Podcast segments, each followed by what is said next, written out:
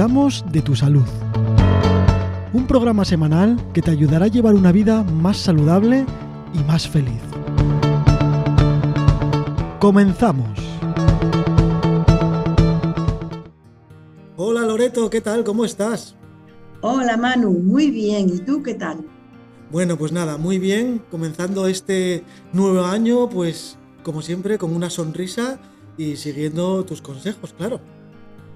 Sí, ya estamos eh, en el mes de enero, bueno, prácticamente terminando y, tenemos que empezar este año con una sonrisa y con buenos propósitos.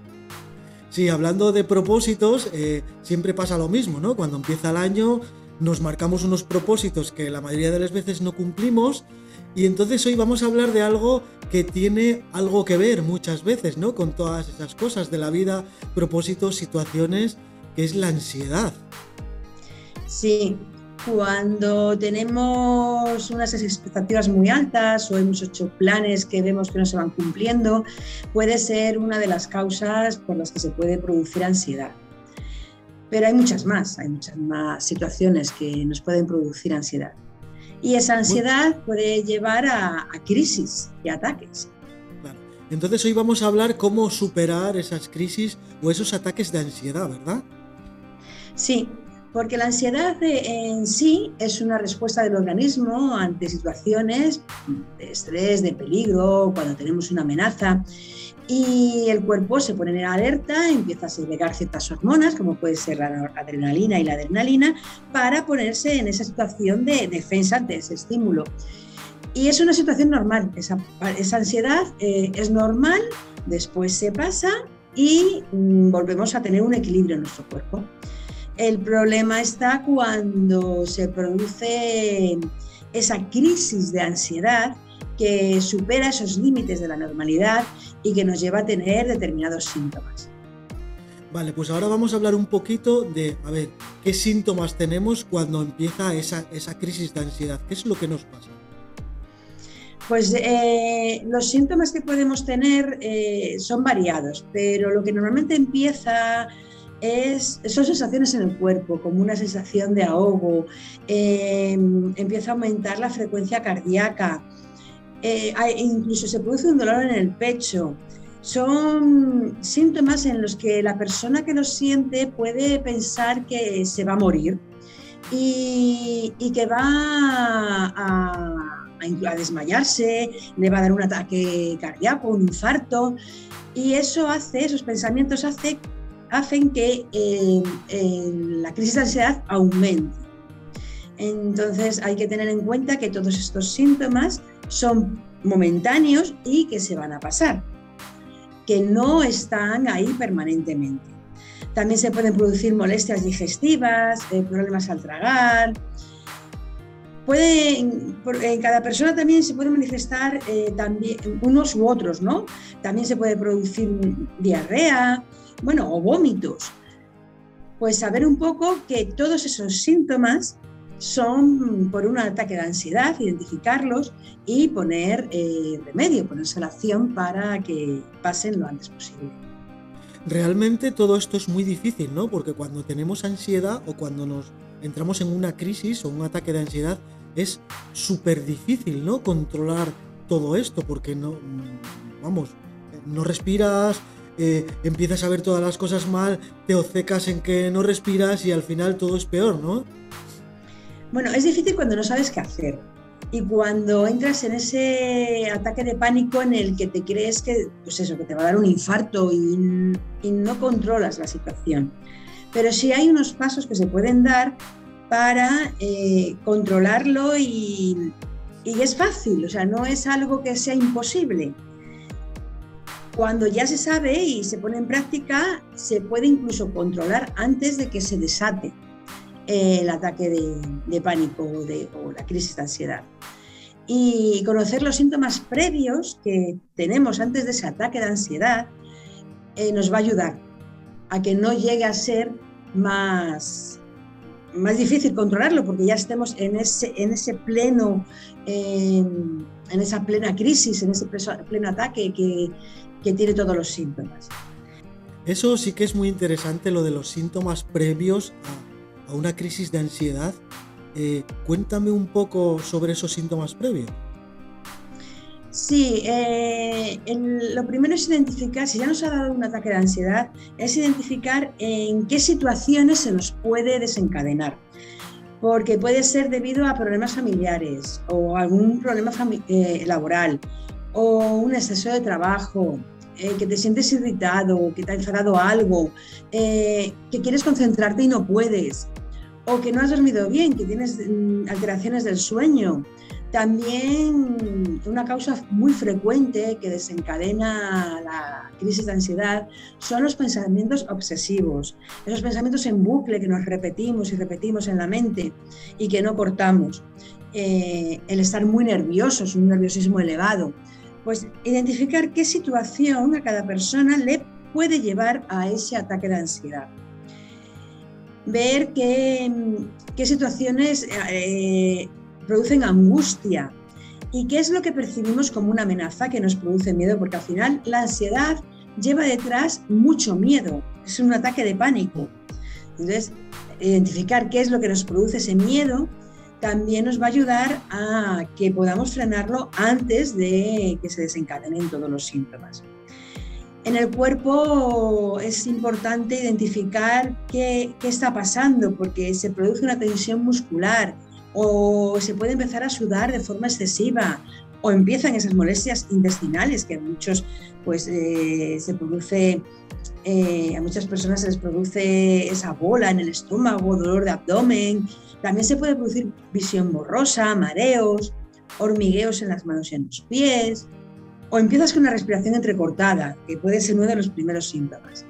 Pues cada una de esas situaciones identificar qué es lo que nos pasa a nosotros, porque todos estamos expuestos a que nos den en algún momento dado un, ataque de ansiedad por determinadas situaciones que nos tocan vivir. Y en ese momento que identificamos que se puede desencadenar, tomar medida, parar, respirar y tomar las medidas que, van a hacer que, que no se desencadene que incluso son las mismas medidas que podemos llevar a cabo cuando se ha desencadenado. Sí, la verdad es que es muy difícil. Yo creo que todos hemos pasado por algún ataque de ansiedad en algún momento de la vida, eh, de mayor intensidad o de menor intensidad, porque supongo que depende de cada persona, ¿no? Cómo, cómo se maneje o cómo gestione sus emociones.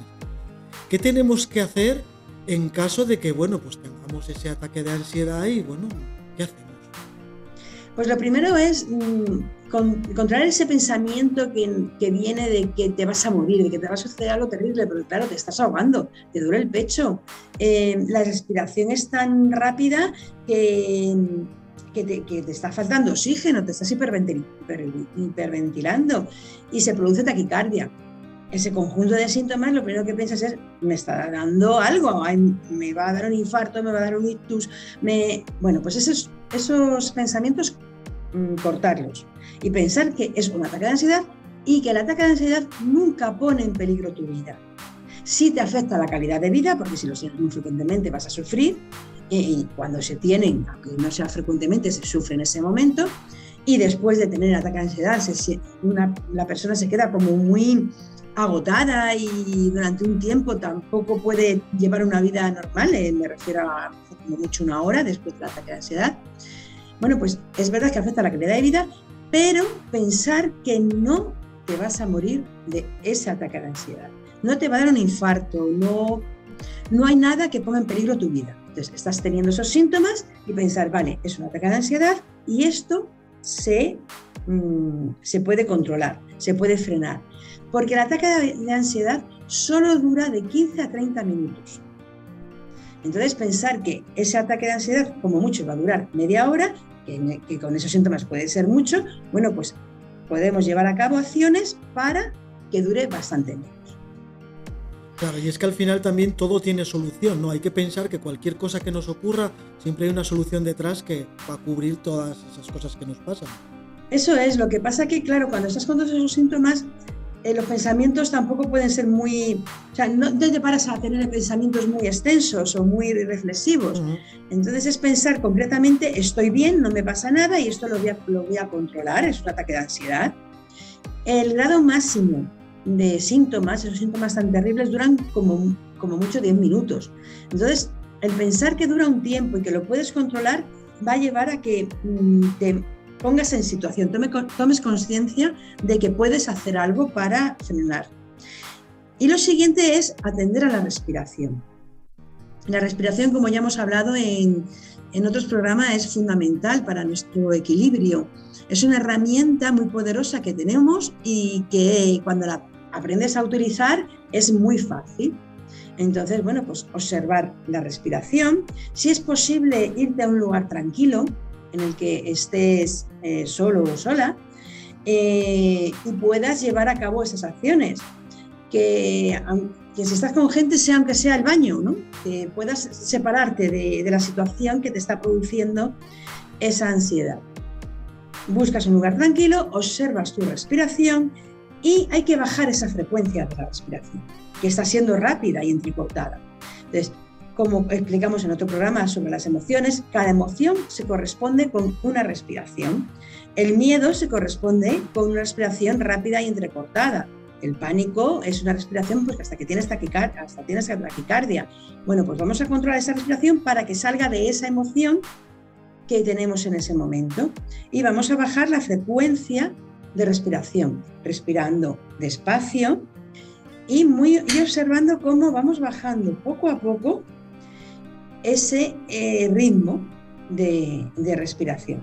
Y en el programa de la respiración explicamos que había un método que era el 4, 4, 4, 4, en el que contábamos hasta 4 cuando tomábamos aire, cuando inspirábamos, manteníamos en 4 el aire dentro del cuerpo, contando hasta 4, eh, soltábamos el aire contando hasta cuatro y nos manteníamos otra vez ahí en cuatro. esta acción que va a hacer que podamos bajar el ritmo de la respiración y a la vez al contar vamos a parar los pensamientos, vamos a dejar de pensar que nos vamos a morir, vamos a dejar de pensar que estamos en peligro, porque estás enfocando la mente en la respiración y en contar. Cuando se consigue bajar esa respiración, ya se ha puesto eh, el primer freno al ataque de ansiedad. Ya es posible que nos pasemos a los síntomas siguientes. Y ahí, desde esa tranquilidad que hemos conseguido por esa respiración más lenta, pues salir de los pensamientos repetitivos que nos producen ansiedad. Cerrar los ojos, mantener esa respiración y visualizar algo agradable que nos hace sentir bien, ir sintiendo la sensación de paz y bueno, pues una vez que ya tenemos esa sensación de paz, realizar algo que nos guste. En ese momento, si se puede, claro, porque todo depende en, en qué entorno nos encontremos, pero si es posible oír música o incluso bailar, hacer algo de movimiento. El movimiento es muy importante también para salir del estado eh, no deseado que tenemos en ese momento. Y así es como podemos controlar los, las crisis de ansiedad, que lo importante es respirar más despacio y salir de los pensamientos que estamos teniendo en ese momento. Si es la primera vez que te sucede un ataque de ansiedad, eh, es importante ir al médico para que bueno, pues valore eh, en qué situación estás y qué es lo que necesitas. No siempre se necesita un tratamiento farmacológico. Puede haber eh, un control de la ansiedad con técnicas de respiración, con técnicas de relajación, incluso bueno, si se necesita algún, alguna ayuda, puede recurrirse a terapia natural. Y ya es el médico el que valora si al final necesitas un, un fármaco para la ansiedad. Es importante también decir que mm, si después de media hora no se ha pasado este ataque de ansiedad y persisten los síntomas, hay que ir a urgencias, porque puede que sí que haya detrás de ello una patología. Y esos síntomas también son em, producidos por otra, verdaderamente a lo mejor por un infarto o por un otro tipo de patología. Si a la media hora no ha pasado y persisten, hay que ir a, urgencias. Pero en la mayoría de los casos es un ataque de ansiedad, eh, una crisis de ansiedad que produce estos síntomas debido a, pues a las situaciones que, que nos pueden provocar que aparezcan. O sea, tener muy claro que como máximo va a durar 30 minutos. Sí, eh, normalmente siempre vamos a tener en cuenta un margen en, estos, eh, en estas cifras tan exactas, un margen en cada persona. para una persona de 30, otro 35, otro 20, porque no somos mm, todos iguales. Pero si es verdad que si pasa 30, 35 minutos y no se han ido los síntomas, hay que, hay que ir a urgencias. Bueno, la verdad es que es una situación que, bueno, todos hemos vivido alguna vez de una manera o de otra y parece muy difícil de controlar. Es, es increíble, ¿no? Lo que hace tu cuerpo en respuesta a esos miedos que tenemos a, a, esas cosas que nos ocurren. Claro, porque el cuerpo está preparado para sobrevivir, para defenderse, y nuestro cerebro es el encargado de ello.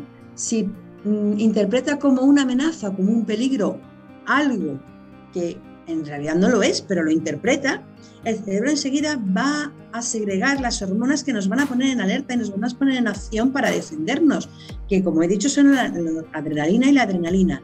¿Qué pasa? Que esas hormonas en exceso tienen una acción en el cuerpo y por eso se producen todos estos síntomas. Esas hormonas producen taquicardia, producen ese aumento de la respiración, van a, producir un mayor flujo sanguíneo en el cuerpo, sobre todo en las extremidades, porque van a llevar a que huyas o te enfrentes a un peligro que en realidad tiene su misión en nuestra vida, en nuestro organismo. Pero como ese peligro no es real y no vas a utilizar mm, ese, ese mecanismo en defenderte, por ejemplo, de un mamut, que era lo que se defendían nuestros ancestros prehistóricos, pues mm, eh, el, el cuerpo eh, lo que hace es, sentirse que se va a morir porque no está, no está utilizando todas esas sustancias químicas que tenemos en el organismo. Y si a eso se añade eh, los pensamientos repetitivos que nos están eh, llevando a que esos síntomas perduren y estén ahí, pues peor todavía. Sí, la verdad es que es un tema muy difícil. nadie dice que sea fácil, ¿no? Pero sí que, bueno, según lo que nos estás contando, sí podemos controlar, entre comillas, pues que la ansiedad dure un poco menos o que sea diferente. Sí, y, sobre todo el, anticiparnos, el decir, uy, estoy sintiendo esto en mi cuerpo que me lleva a tener ansiedad, que me lleva a la crisis. Vale, pues voy a poner el remedio ahora. Vamos a llevar ahora todas las medidas que, ya sabemos, ¿no? Vamos a empezar a apartarnos, a observar la respiración, a respirar y de esa manera evitamos llegar al ataque de pánico, a la crisis. Bueno, quiero destacar aquí ahora, antes de terminar, eh, que la gente o los oyentes que estén escuchando este programa sobre las crisis de ansiedad, que escuchen, si no han escuchado, el programa que hicimos sobre la respiración, que yo creo que puede valer mucho, pues pues para estas cosas, ¿no?